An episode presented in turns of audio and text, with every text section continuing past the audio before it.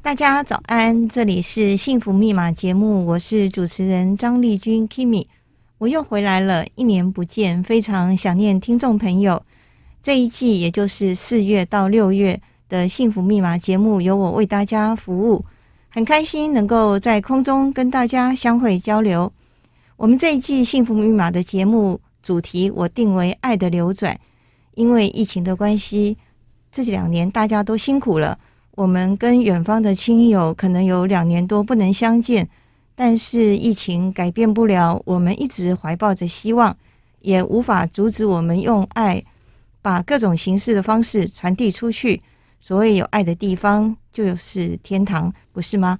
我们今天邀请的一位是有非常大爱精神的访宾，他是法鼓山深切大学南众副院长，他是常宽法师。法师您好。好，丽君你好。好，非常呃感谢法师今天到我们的节目。呃，因为我们对呃出家人都会有一些好奇，所以想要请教法师您出家的因缘。那、在法鼓山呃出家了多久的时间？呃，我是在两千年时候出家的。两千年刚好是二十一世纪的第一年啊。那时候我对生命有一些想要探索。那本来呢都是在看一些。心理学书啊，哲学的书。那在一个偶然的机会呢，呃，我学会了佛法的修行。嗯，那我一直对修行非常呃有兴趣跟好样，因为我觉得修行很特别。就是，诶，科学的话是从外在的人事物做实验，嗯，可是修行呢是从自己做体验。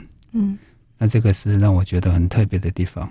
嗯，那我在修行的过程当中呢，体会到怎么样可以透过修行，可以帮助自己呃心开意解。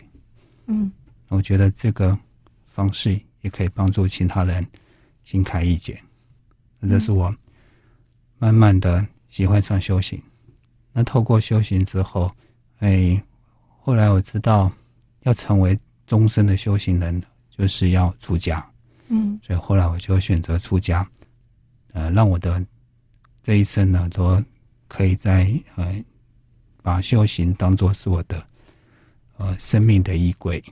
嗯嗯，那所以法师是学心理的吗？还是以前在学校念的主修是？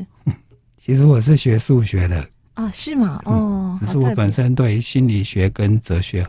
有兴趣，嗯嗯嗯嗯，那出家的过程中是非常殊胜，然后呃，家中的父母都赞成吗？还是都？哎、欸，我出家的时候，我父亲已经往生了。哦，对，所以只有我母亲在这样子。嗯嗯嗯嗯。那一开始的时候，我母亲她是不赞成的。嗯嗯嗯。可是因为我刚好就有那个机会啊。嗯，哎，我有看了几本书，那几本书呢，一个是《弘一大师传》，嗯，另外就是呃圣严师傅写的《圣者的故事》，那还有一本是啊、呃，有一位法国的哲学家写的《僧侣与哲学家》，嗯嗯，那这几本书呢，都有帮助我了解，哎，出家是怎么回事，嗯嗯，那我看了之后。我后来比较知道怎么跟我的母亲谈嗯出家这件事情，让他们也刚好有那个机会可以了解。嗯嗯，哎，出家其实不是不要那个家，嗯，我只是把那个关系给升华了。是是是，所以这也是一个很好接引你母亲的一个机缘哦。是，那呃，您出家之后，跟您出家前看的一些书。的一些想象是有什么不同吗？呃，然后你现在的一种日常生活，可不可以给我们介绍一下？呃，我对于僧人，嗯，或者是出家人，第一次有印象是看了，呃，金庸的武侠小说《天龙八部》。哦，《天龙八部》里面有一位扫地僧。嗯，我看那个扫地僧之后，嗯，我就觉得非常佩服。嗯哼。就是因为他的一生呢，他其实是在藏经阁大藏经的藏经阁里面，嗯嗯，那就是都是在里面呃照顾藏经阁里面的书，然后他的工作呢就是扫地，嗯，可是呢很有趣的就是他的武功非常的高强，大部分人都不知道，嗯嗯嗯嗯，后来呢有曾经有两位两大高手啊，嗯，就躲在藏经阁里面，他们是想要偷那个少林寺的武林秘籍。嗯嗯，那那个那老和尚呢？嗯，就在他们那个武林秘籍的旁边呢，分别放了一本和《阿含经》哦，对，嗯，然后跟《妙法莲华经》这样，嗯嗯嗯，可是他们两位都没有拿那两两部经，嗯，而只是把武林秘籍拿走了。嗯嗯，他老和尚说，其实呃武功里面。其实最高强的，要练到很高强的话，其实是要有慈悲心。嗯嗯嗯，他说慈悲心才是真正的心法，嗯嗯，而不是练成非常高的武功。嗯嗯，我看到那一段的时候，嗯嗯，我就觉得很感动。嗯，原来帮助别人，嗯，其实不是要具备很高强的武功，而是要一颗柔软的慈悲心。嗯嗯嗯。所以我想，嗯、呃，金庸他在写《天龙八部》的时候，他对于这个佛法可能也是有一些呃体悟，或者是他有一些呃想法，然后才会写出这一段蛮动人的一段章节。是的，是的，对。我相信。那我们常常都想说，呃，现代的出家人跟以前的僧侣在生活的形态上是有很大的不同，是不是可以请法师帮我们介绍一下，现代的出家人是不是工作量很大？然后我们在这么的工作量很大的一个状况下，我们要如何抽出时间来修行？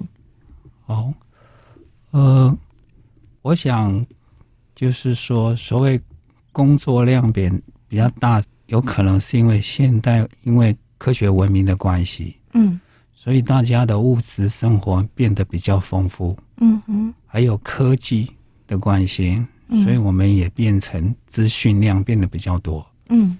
所以我觉得，我想，呃，不一定是工作量，而是那个复杂度跟繁杂度已经超过以前的那种物质还没这么发达的时候，嗯，的影响。那现在因为资讯比较发达，所以我们的那个，呃，我是觉得是因为复杂度比较多一点。嗯嗯。所以就是看自己怎么样去调配时间。是，嗯、呃，我们呃圣严法师也有提过，盲人时间最多哦。对对。其实法师虽然在日常生活中是呃有很多的执事，有很多的工作量，其实呃就是要抽出时间来精进来修行，这就是非常呃不容易的地方。嗯、那我们先休息一会，再来请教常宽法师，我们在这个僧伽大学呃主要的工作跟目标。我们休息一会，马上回来。欢迎回来，幸福密码，我是丽君。今天非常欢喜邀请到法鼓山僧伽大学南众副院长常宽法师来节目分享。那刚刚法师跟我们提到，呃，出家人的生活。那因为法师目前担任的职事是僧伽大学的南众副院长，请问，呃，这样的一个工作职事，主要的工作还有目标是什么？那我们的僧伽大学的特色跟课程，可不可以跟我们介绍一下？哦，呃，圣洁大学主要是培养汉传佛教的宗教师。那过去呢，我们都只知道布加兰这个名称。嗯，那圣严师傅自从创办了圣洁大学之后，他就用宗教师这个名称。嗯，那宗教师这个名称呢，其实是比较现代化的。我们都知道，像西方的宗教有所谓的传教士，嗯，或者是牧师。那所以用宗教师这个名称呢，第一，它比较有学术跟教育的概念在里面。那就培养人才的话，它就会比较有制度化。那既然是宗教师嘛，其实要扮演的像老师一样，嗯，传道授业跟解惑，嗯。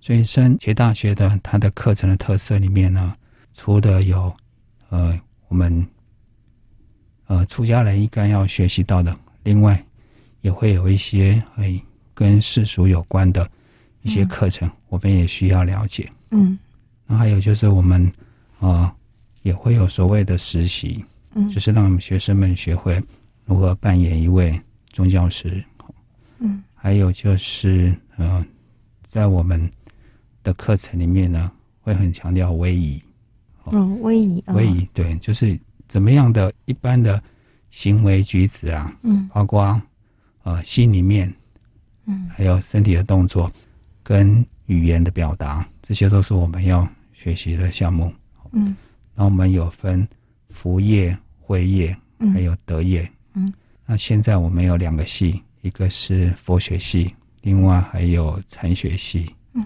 那我的执事呢，其实副院长扮演的就是其实是呃学校办学理念的呃掌握，就是怎么样在让学校是依着呃创办人正言师父的理念，嗯，那我们的校训是悲智和敬，嗯，以慈悲关怀人，以智慧处理事，以和乐同生活，以尊敬相对待。是，所以我们的升学大学也是修业四年吗？跟一般大学一样，系是四年，嗯、禅学系是六年。六年哦，是，是，所以我觉得传承非常的重要，培养呃下一代的宗教师，一直都是佛教团体很重要的工作。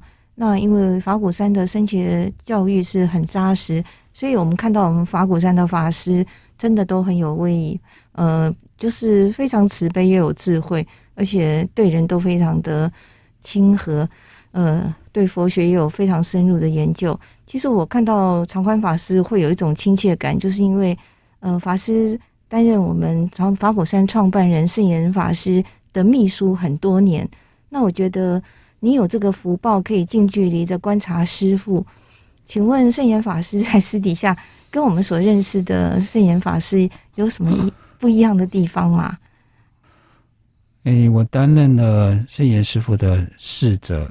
还有兼秘书，嗯，啊，就是一方面呃陪伴师傅，照顾师傅，嗯，有时候要处理一些行政上面的工作，嗯，那呃师傅他本身呢，因为他也是扮演不同的角色，嗯，就是他扮演呃，比如说这些弟子，他是扮演师傅，然后有时候他上台的时候，他就要扮演。呃，像一个传道者这样子，嗯，然后行政上面呢，他要扮演一个行政主管，嗯嗯，另外就是去呃开国际会议的时候，嗯，还要扮演一个像和平使者，嗯嗯嗯，或者是在学术会议的时候，师傅就会呃形成像学者一样，那他呈现的就是会有不同的角色，嗯嗯，而私底下我跟师傅相处的时候。我发觉其实师傅是一个很好相处的人，虽然他有时候在处理事情的时候会非常的严格，嗯嗯，可是大家面对人的时候，其实他都有一颗很柔软的心，嗯嗯嗯。那另外还有一个很特别的，就是因为师傅他童年就出家了，嗯，所以他其实到了他晚年啊，我觉得他一直都保持着一颗很纯真的心在他的心里面，嗯嗯，应该就是。呃，师傅的本来面目，都一直有一种嗯。呃那种智慧的智慧的眼神，嗯，跟一颗那种呃慈悲的。慈悲的心这样子，嗯嗯嗯，就好像没有受到世俗的一种呃污染的感觉，是是是是。很纯呃，对我也觉得长宽法师的一个观察是非常到位。那因为我们呃跟着圣严师父。呃的时间没有那么的长，可是呃圣严法师留给我们的非常多的教诲，比如说心灵环保啊，还有心六人这一些，我觉得都是当代现代人的一个生活应该要有的一个方向跟准则。那也要请教长宽法师，您认为像师父提出来的心灵环保还有心六人，对我们当代社会的重要性有哪些？呃，师傅他曾经说过，他的生命啊，其实是、嗯、呃实践佛法的历程。是。那因为佛法里面有很多的名相，嗯，而如果要让现代的人了解的话，就要转换成现代人的语言。所以师傅是把佛法的精髓啊，嗯，转换成现代的人可以用的，嗯，哎的名相这样子。嗯，那心灵环保啊，嗯，这个名词，呃，心灵本身，我想不管是只要是有生命，嗯，我觉得这个名称就会很相应。嗯，那再来就是现代人非常讲环保，嗯，所以这个整个四个字加起来，心灵环保其实是蛮贴切的。嗯，不管是对呃现代人或未来人都可以有帮助。嗯，那另外就是诶，师傅提出的新六轮啊，嗯，其实主要是因为汉传佛教里面以前我们有所谓的中国古代传统有所谓的五伦，嗯嗯，君君臣臣父父子子。那那一个比较是传统的，嗯嗯，那到了现代呢，因为人跟人之间的相处啊，已经不是只有在一个民族里面，嗯，已经扩大到呃全球或者整个环境的宇宙的概念，是，所以就要把那个呃五轮嗯的面向扩大成呃六轮。对啊，这也是因应我们社会结构的一个改变，所以人跟人跟自然的关系也都有一些变化。嗯、呃，对，我觉得新六轮也是呃，我们应该现代人应该生活应该有依归的一个准则。如果做好新六轮，我想也就是心灵环保的一个实践。嗯，是。那因为我们知道，就像刚刚呃法师讲的，我们的佛学里面有非常多的经典。那要把它转换成一般社会人要懂得社会语言，其实也不容易。可是法师对于佛学的经典有深入的研究，我想好奇的是，想请教法师，有这么多的经典哦，比如说六祖坛经、金刚经哦，还有心经，还有维摩诘经等等。那您最相应的呃经典是哪一部，或者是有哪几部？那对于这个佛学初学者来讲，你可不可以给我们一些建议？要从哪个地方 着手来进入到这样的一个领域？哦，呃，我自己最早接触的应该是《楞严经》啊。哦，《楞严经》是。楞严经。嗯。那我觉得佛法的最容易接触的应该是《心经》，因为它只有两百六十个字。嗯。而且大家很容易朗朗上口。白话。对，它比较白话。嗯。再来就是，呃。心经算是佛法的精髓，是都在心经那两百六十个字里面。嗯，那其他的经大部分都是从心经再扩展出去的。哦，那至于说每个人要怎么选择自己的经典呢？嗯，就是你都可以去接触，然后找到跟自己相应的，嗯，就可以把那部经当做自己的定课，嗯，啊，或者是每天啊，或者是多久时间，就把它。拿来读诵或者是了解，是是，我觉得刚刚法师讲得很好，就是你要去接触中，然后去找到自己最相应的，然后当做每天要来就是背诵啊，或者是呃就是修行的一个定课。那像心经就是最浅显易懂，然后又是。佛学里面的一个精华，那是初学者应该是最容易着手的地方。好，那我们休息一会，呃，稍后下半段节目我们再来请教长宽法师，我们要怎么样把佛法落实在我们的生活当中？休息一下，马上回来。欢迎收听由教育电台跟法鼓山人文社会基金会共同制播的《幸福密码》节目，我是丽君 Kimi。我们今天访问的是法鼓山非常优秀的法师长宽法师。那上半段节目我们聊到了佛学的一些经典哦。那有人说，呃，佛法的修行其实目前不是在深山中不问世事哦。呃，人家说佛法在世间，不离世间觉。所以我想 要进一步请教常宽法师，呃，身为一个修行或是佛教徒，我们应该怎么样把佛学的一个核心用在我们日常生活中？哦，呃，佛法的修行呢、啊，其实很简单，嗯，它其实就是帮助我们化解烦恼，嗯，那化解烦恼呢，其实一般人呃不一定懂得烦恼这个名称，嗯，可是我相信大家知道一个另外一个名称叫做情绪，嗯嗯嗯嗯。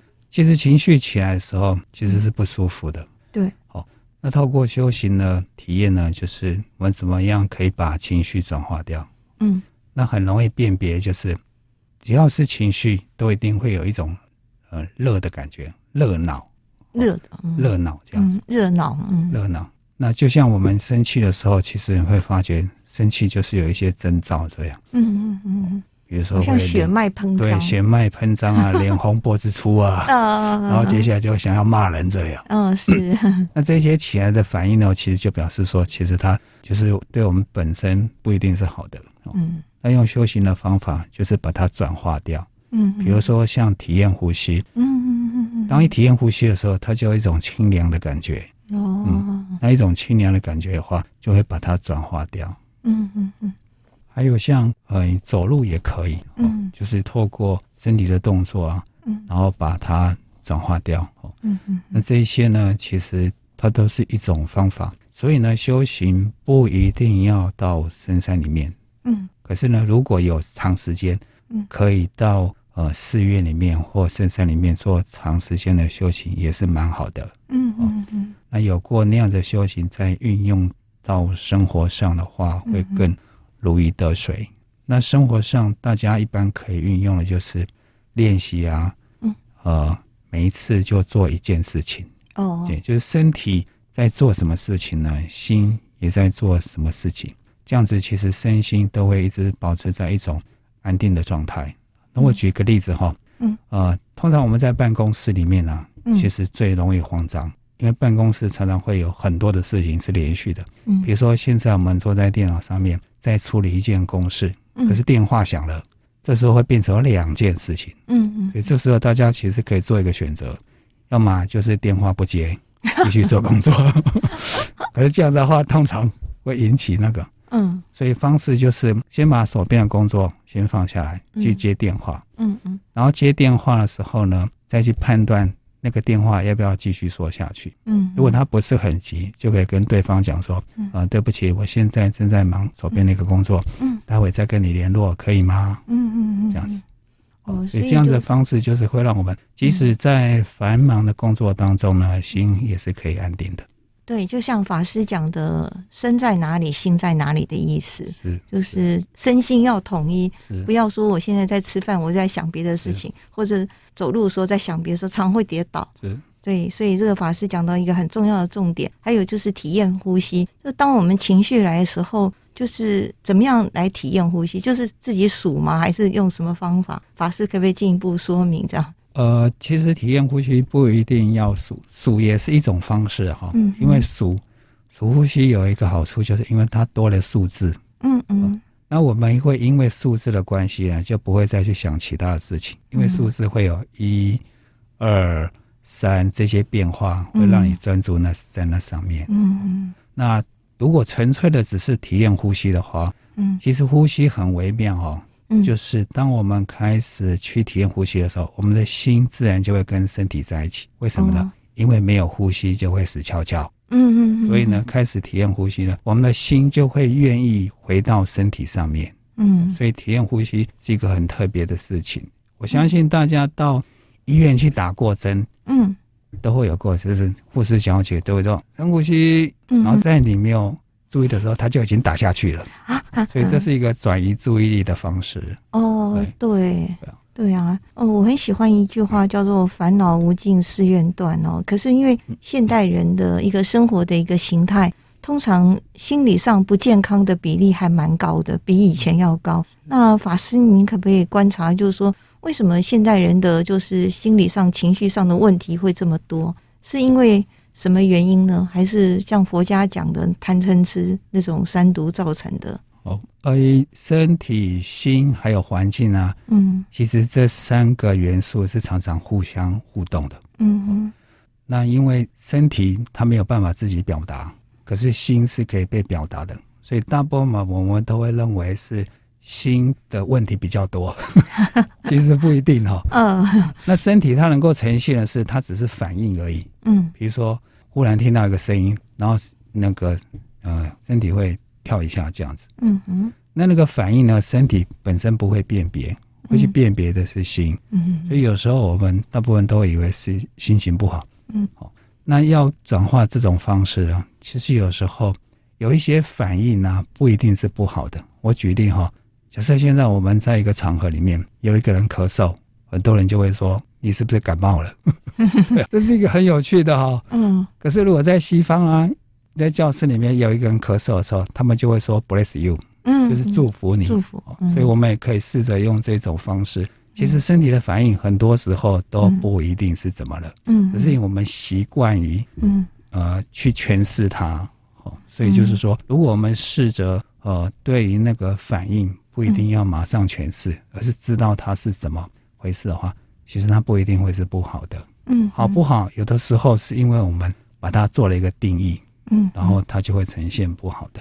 是是，嗯，嗯，所以很多东西是中性的，是我们后面去把它加上定义这样子。是，是对。那我因为呃要保持情绪的一个心情的稳定，有人说呃利用禅坐或者是打坐或者是呃观呼吸都是一个很好的方法。那呃法师可不可以建议，如果我们要打坐，是不是要注意什么方式，让这个呃得到最大的一个利益帮助？哦。哎，打坐只是呃修行的一种方式。嗯哼。那因为它透过那个方式，让我们知道打坐的原理，怎么样可以安心下来哈。嗯。那那一个方式其实可以运用在很多方面都可以。嗯嗯。那那基本呢，就是要做到呃身在哪里，心在哪里。其实只要学会了身在哪里，心在哪里，也就是身体在做什么事情。心在做什么事情，本身就会是安定的。嗯，那诶，走路也可以。嗯哼，那做工作，其实诶，在家里面呢、啊，煮饭烧菜其实也可以。哦、嗯，也就是做的时候呢，就是本身在做的时候要很享受在做那件事情。嗯哼，那不一定要去想说，等一下我做好之后呢，我家人会不会喜欢吃啊？然后呢，我做的好不好啊？这些都是留给。那些吃的人去想就好了，做的人不一定要想这样子。做的人如果很享受那个做的过程，嗯、我相信吃的人也会吃的很好哦。嗯，所以可以做这样练习。那在呃职场的时候，嗯，其实也是这样子，嗯，就是很享受自己当下在做的那件事情。嗯，其实呃在过程当中，如果很享受、很很 enjoy 的那个状态的话。其实它本身就是一种安定的过程，嗯嗯嗯。那那个安定的过程，它所呈现的其实就是哎禅修的状态。哦，所以呃，禅修也不是那么的深奥哦，其实可以用简化的来说，就是你要身心统一去做每一件事情，安住在当下的意思。对，不一定要盘坐才叫做禅修，对不对？嗯。呃，六祖坛经它有一个嗯名词，就是内不乱。内不乱，外离相。嗯，它只是这样子。是这个有点深奥哦。内不乱，外离相。哦，内不乱就是内心不要，内心里面不要产生一种很混乱的状态。嗯嗯嗯，这样就可以了。嗯，然后外离相呢，就是说，呃，我们很容易因为外在的，比如说声音像啊，或者是我们所看到的一些声音像，就是说，嗯，好听不好听。或者大声、小声，嗯，然后我们就会起反应，哦，或者是给他一个辨别，说，哦，这个是好听的，哦，那个是不好听的，这样就会受影响。可是如果我们觉得，诶，这只是声音啊，嗯，那就不会产生情绪的反应。哇，那眼睛看的也是一样啊，嗯，我们去辨别好跟不好，就会影响我们的心情。可是如果我们没有辨别它的好不好，它就只是我看到的，比如说绿色，它就只是大自然的颜色。可是我没有说，我就是喜欢蓝色，不喜欢绿色。因为这个大自然里面不会因为你喜欢，它就全部都是蓝色。对啊，就像法师呃刚刚跟我们的一个呃提醒，就是内不乱啊，外离相。我觉得。真的，我们常常要应该用这个方法来，呃，就是行住坐卧的时候都能够用这个方法来处理的话，那真的可以。就像法师曾经说过，禅就是既超越又踏实。那超越是为了我们不生烦恼，踏实就是有烦恼的时候能够去烦恼，没烦恼的时候度众生。嗯，这有点像我们。今年的主题就是大菩提心，就是要发愿做一个利益众生的一个人哦。那我们休息一会，我们再来跟法师聊一聊。因为刚刚法师讲到心是非常重要，我们如何作为心的主人，而不随这个外境所 所牵引这样子。我们休息一会，马上回来。回到幸福密码节目，今天在节目现场的贵宾是常宽法师。法师的佛学素养非常深厚，我们要好好把握时间来挖宝。那呃，有一句话说：“不怕念起，只怕觉迟。”哦，就是这可能就是你要有一种觉察能力吧。那想请问法师，我们那种凡夫俗子哈，怎么样呃，能够自己培养那个功夫，能够训练到你有这种觉察的一个能力？诶，其实我们平常啊，当初出家就是因为我对。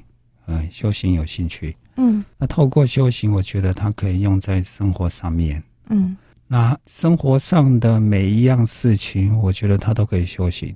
嗯，只是我们怎么去体验它。嗯，那好的、不好的，其实都可以去体验。嗯，那大部分我们都会比较想要避开不好的，然后去享受好的。哦，嗯嗯嗯，这是很正常的。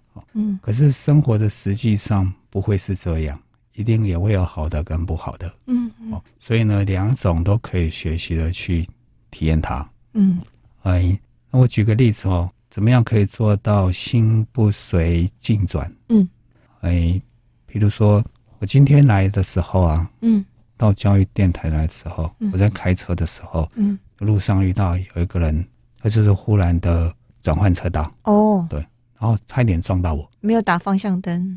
对，他没有打方向灯，嗯，然后他差点撞到我这样，哎呦，然后在那个瞬间呢，嗯，因为他瞬间过来，所以我也瞬间移动了我的位置这样，哦，然后我就发现，哎，我就是在那个瞬间的时候，我移动位置，可是我发现，哎，如果我心情不要起什么，我就不会想要去说他不对，对，然后就哎，反正我也没有被撞到啊，嗯，对，所以我觉得，哎，我不要去指责什么，那我可以继续开。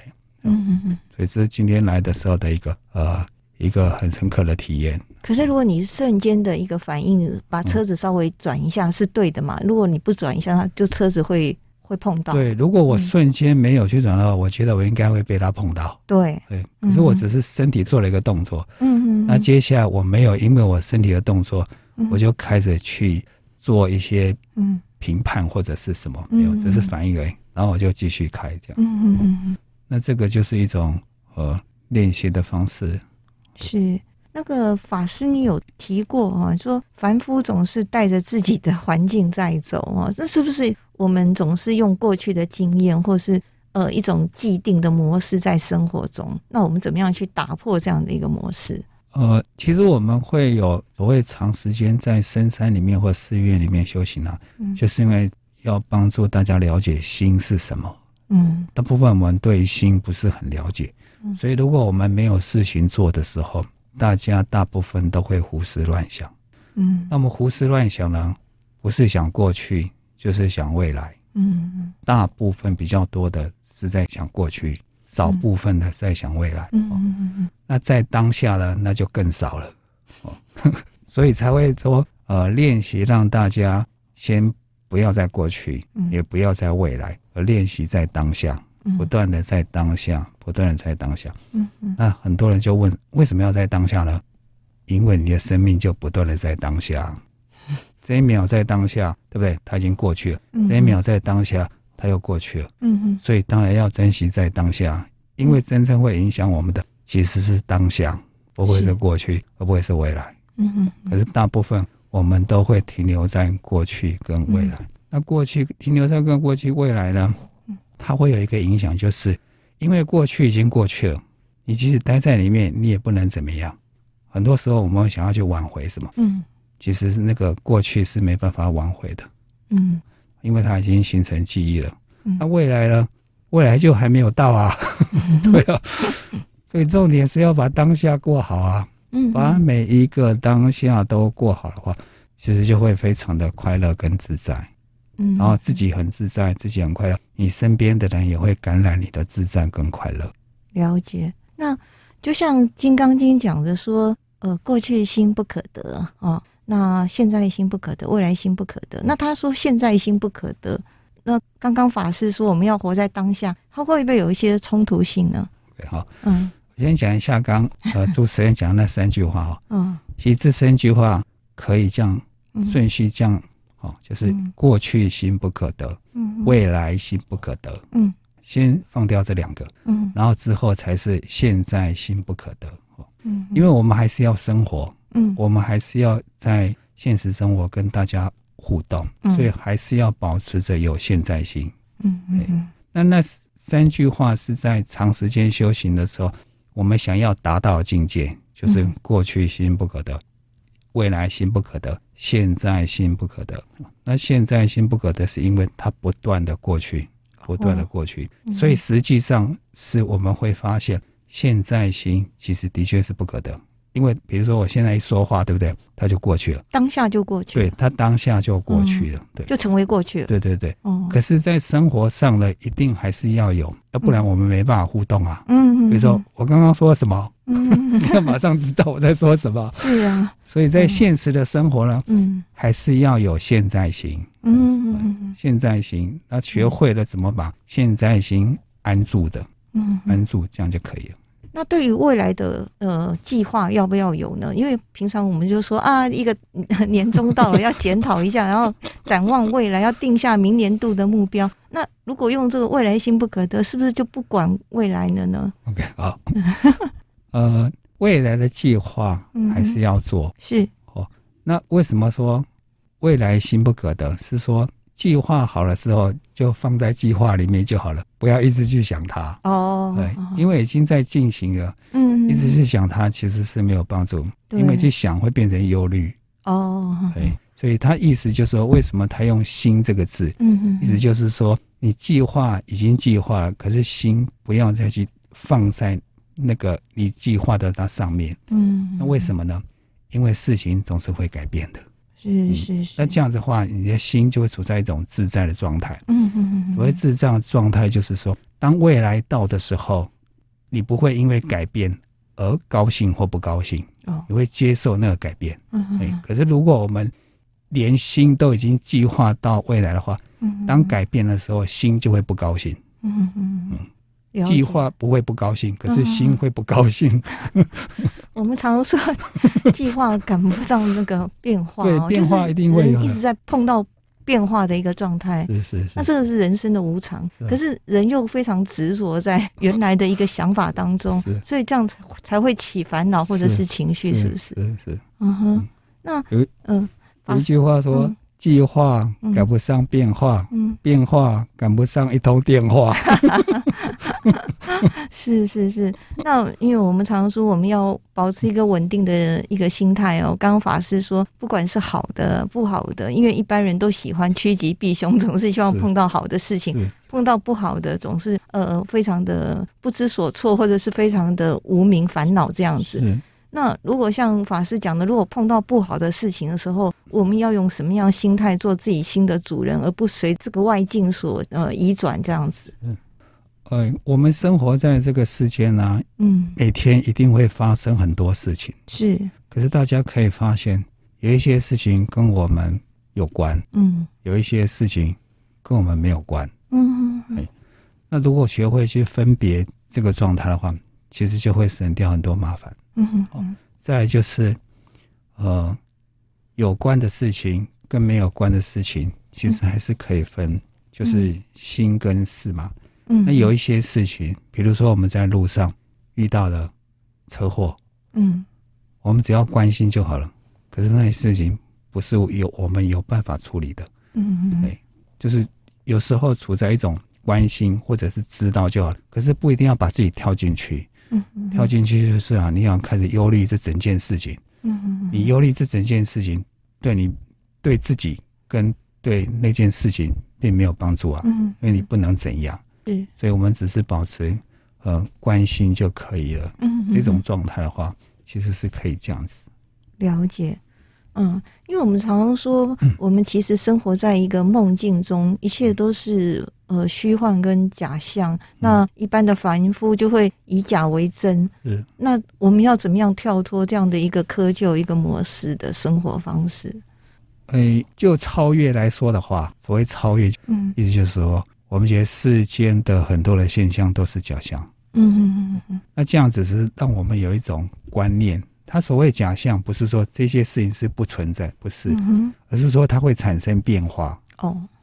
嗯，既然它会产生变化的时候，嗯，我就接受它有可能的变化。嗯，那变化呢，会有三种嘛，嗯，一种是变好，嗯，一种是变坏，嗯，一种是好像没什么改变，嗯，对啊，是。那这种三种方式都接受的话，其实就会觉得，因为所谓接受是说我事先已经知道它会这样，嗯嗯嗯，既既然事先知道啊，就表示说它发生的时候，我就不一定会怎么样，嗯嗯嗯，这样就会很自在。对，那也是保持我们一个新的弹性了哦。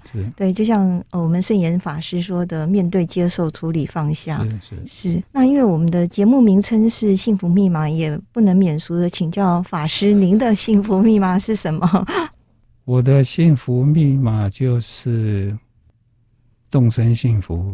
嗯嗯嗯。刚刚主持人一开始问我出家的因缘。嗯嗯嗯。呃，在如果没有选择出家的话。嗯，应该就会去结婚。嗯哼，结婚想要追求的就是终身幸福。嗯嗯嗯。可是我想，出家呢，既然把自己奉献给众生，嗯，就是希望众生幸福。嗯，这就是我说的一种大爱的精神。我们在法师的那种精神中感到非常的温暖。然后我们说的爱的流转，就是从法师身上得到这样的一个慈悲跟智慧。那我非常喜欢白居易的一首诗，叫《对酒》。他说：“瓜牛角上争何事？石火光中寄此身。随富随贫且欢乐，不开口笑是痴人。”因为一般的人都是在名利中打转，那其实要做到这个呃随富随贫且欢乐是不容易的。可是我们今天听到长宽法师的分享，应该会有所启发，跟一些呃观念上的一个转变。我相信我们可以慢慢练习做新的主人。呃，心理的主人这样子，非常感谢常宽法师给我们精彩的分享，也谢谢听众朋友的陪伴。幸福密码的音档还有照片跟报道，我们会在法鼓山人文社会基金会的粉丝专业跟官网会做分享，也请听众朋友在我们的 FB 留言分享、按赞哦。谢谢法师，谢谢，谢谢，谢谢主持人。那我们下个礼拜五同一时间在空中相会，祝福大家平安自在，再会。